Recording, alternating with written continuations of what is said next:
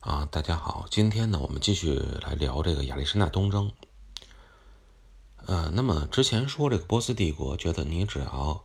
啊，希腊军队亚历山大你在自己的地方进行整合也好啊，怎么样也好，你别越过达达尼尔海峡，我就啊，对你觉得你对我不是威胁。但实际上，亚历山大肯定是要啊征服这个亚洲的，要向东进发的。所以他们之间这场战争是不可避免的。但亚历山大和波斯帝国实际上第一场战争呢，并没有发生在波斯帝国的这个边缘底线呀，心理底线就是这个达达尼尔海峡。按说你越过达达尼尔海峡，我就应该跟你开战了。但第一场战役呢，没有发生在达达尼尔海峡，而是发生在什么地方呢？是在这个达达尼尔海峡的东边一点。就是说，靠近亚洲这一边一点的一个叫做格拉尼库斯河这个地方，与这个达达尼尔海峡相距啊，位置并不远。那么，我们说从整个的地理构造来看啊，啊，应该说格拉尼库斯河确实也是一个比较好的这种聚集点，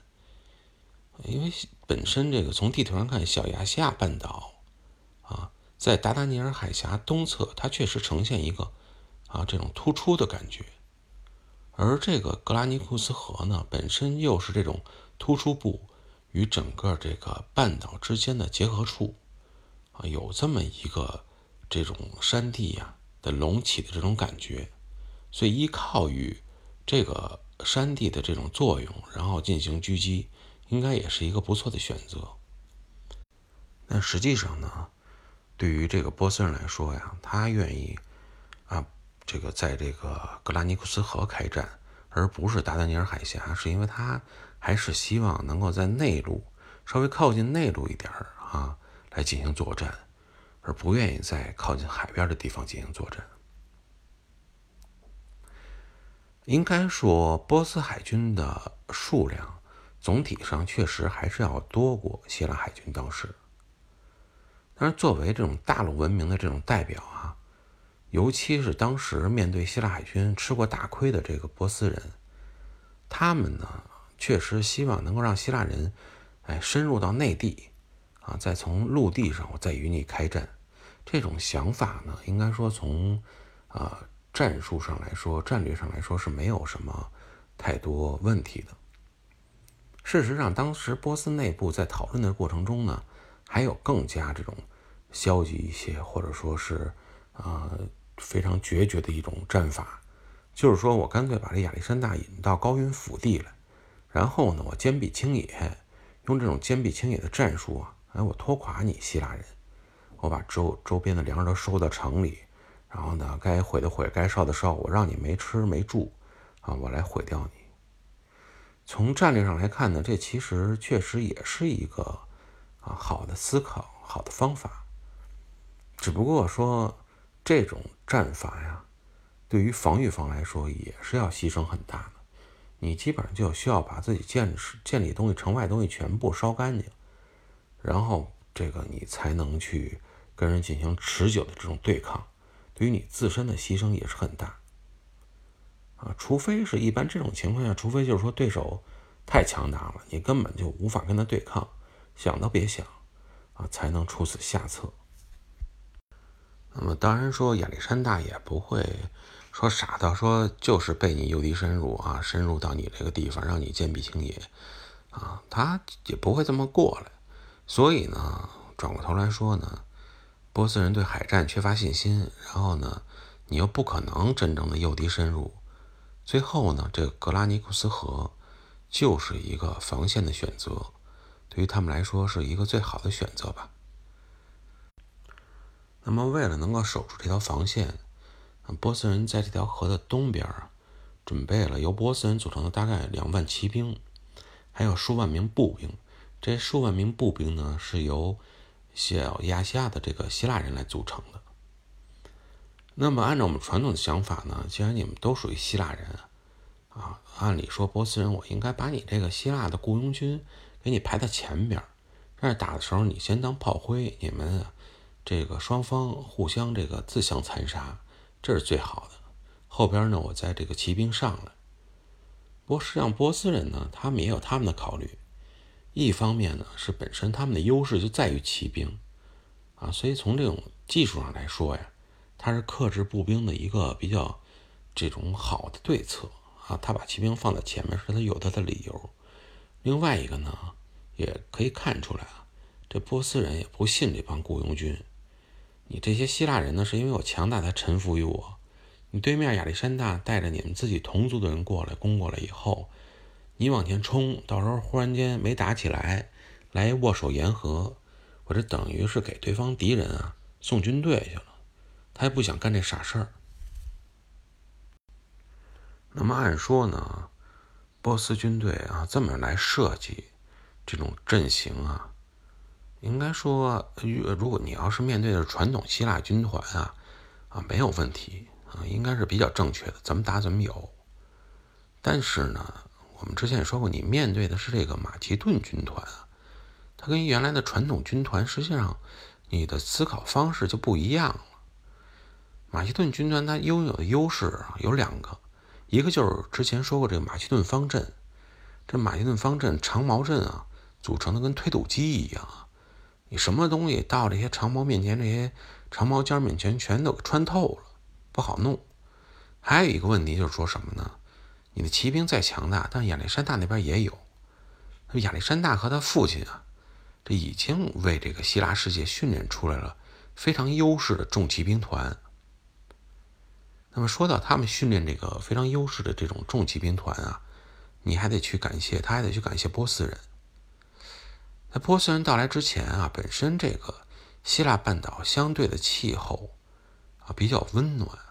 而且呢地形都是这种。山地密布，这种它没有一个很宽阔的这种平原，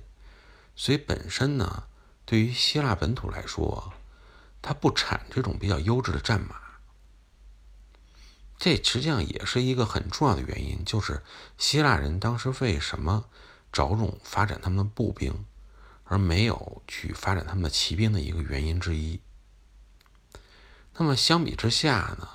波斯在这一方面呢，就是有很大的优势了啊。本身波斯就有游牧民族的这种基因啊，又因为与这种南俄、中亚草原游牧民族时常进行博弈，所以使得这个波斯人啊，拥有非常条件优质的这种战马。从当时的一个数据查询能看到啊，这个波斯人的战马本身比希腊的马。能够高出大概十厘米左右，啊，希腊马当时也就是一点五米，那么它呢能达到一点六米，这个差距就实际上在战这个对于马来说呀，那么已经是比较巨大。那么结果在这个希腊战争中呢，这不是希腊方胜了吗？最后，那么希腊人所俘获了啊大批波斯战马，那么就成为了本身。希腊那么发展自己骑兵、发展自己骑兵战马的一个基础啊，当然说这个希腊人，你除了要拥有这种马上优势的话，你除了要拥有这个战马的种良好的品种能够进行繁育以外啊，你需要让这个战马能够扩大，就需要有连片的草场，让这个族群能够规模化才行，这是肯定的。那么对于希腊南方来说啊，那么相对这种山地比较多。啊，丛林比较密布，又比较太湿啊，湿热这种湿润这种感觉来说，应该说北方更加适合养马。那么气候相对凉爽啊，地势比较开阔的这种北部地区啊，包括马其顿啊，包括这个塞萨利亚，它比阿尔卡半岛啊、伯罗奔尼撒半岛更加适合养马。那么本身呢又不缺水啊，又有一些低地。啊，自然形成了一些草原。另外一个呢，就是对于这种，呃希呃希腊这种北部地区本身人口也不是那么密集，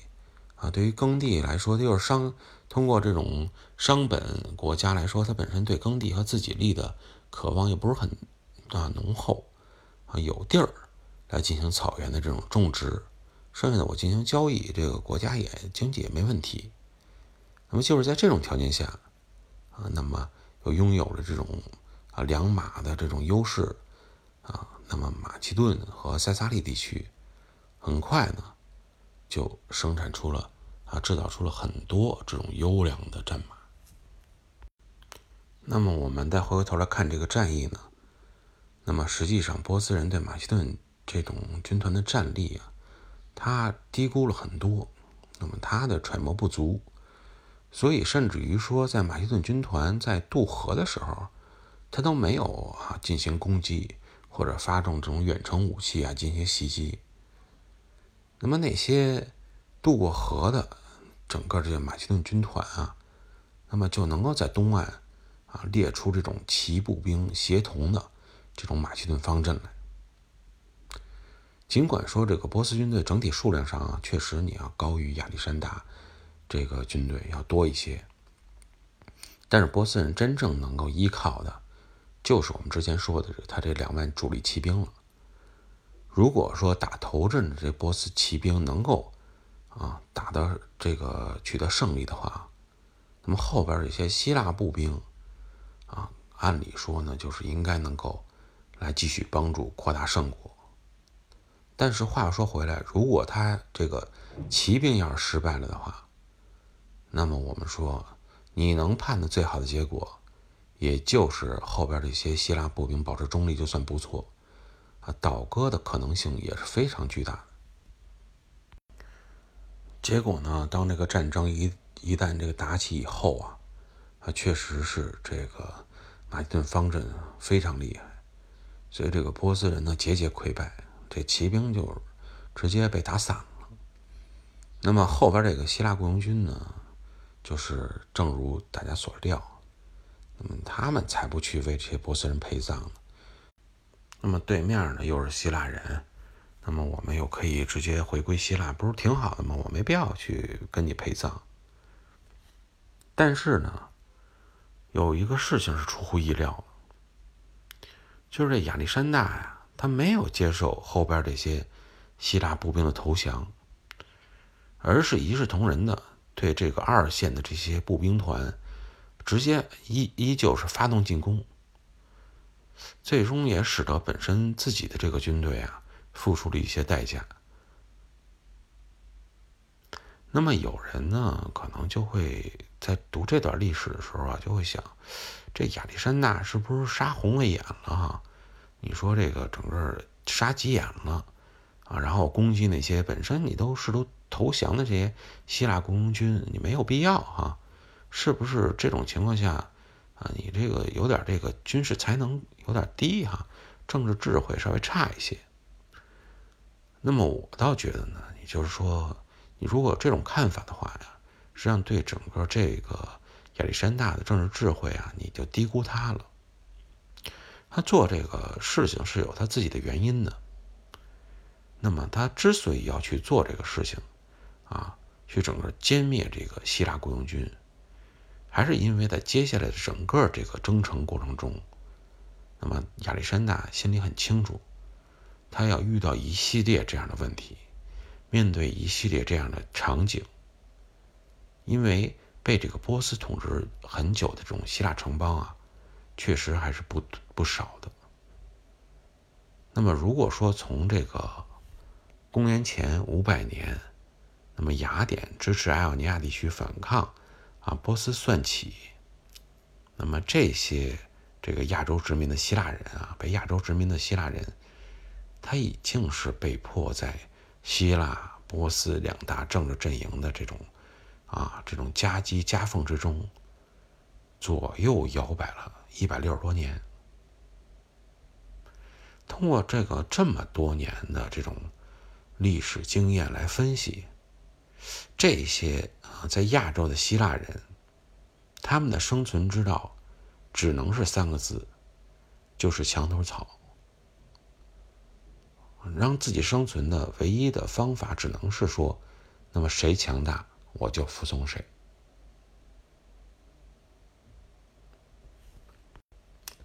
那么可想而知，在接下来的战争中，那么这些啊，这个马其顿。军队啊，希腊远征军本身呢，他们要面对的除了波斯人以外，还有的就是躲在波斯人后边，不断根据形势来判断自己导向的这些希腊雇佣军。应该说，从亚历山大心底来说，他是不愿意看到这个场景的。本身自己带的人数三万多人，也不算太多，要面对整个庞大的一个亚洲的帝国，在整个的征服过程中，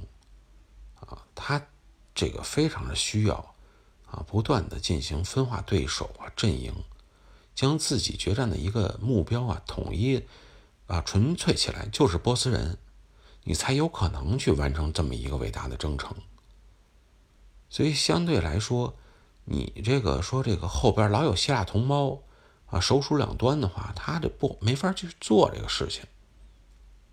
那么正是因为有这种想法，所以他会才会出现这一次啊下手不留情，杀鸡给猴看。最终呢是。你把这个希腊雇佣军全部打散，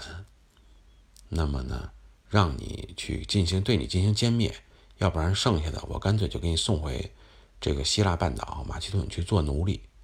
然后让大家看看你这种两墙头草最后下场是怎么样的，给后边的啊继续想当墙头草的这种希腊雇佣军啊，在亚洲的这些希腊人给予震撼。从后边的继续的这种战争和征程来看啊，那么亚历山大的做法是正确的，确实他这种恐吓战术起到了预想的效果。在格拉尼库斯河战役以后，应该说在亚洲的希腊人基本上再没有出现过在波斯阵营中。那么后面的战役又是怎么样来打的？那么又要面对哪些困难和克服哪些阻力？我们呢，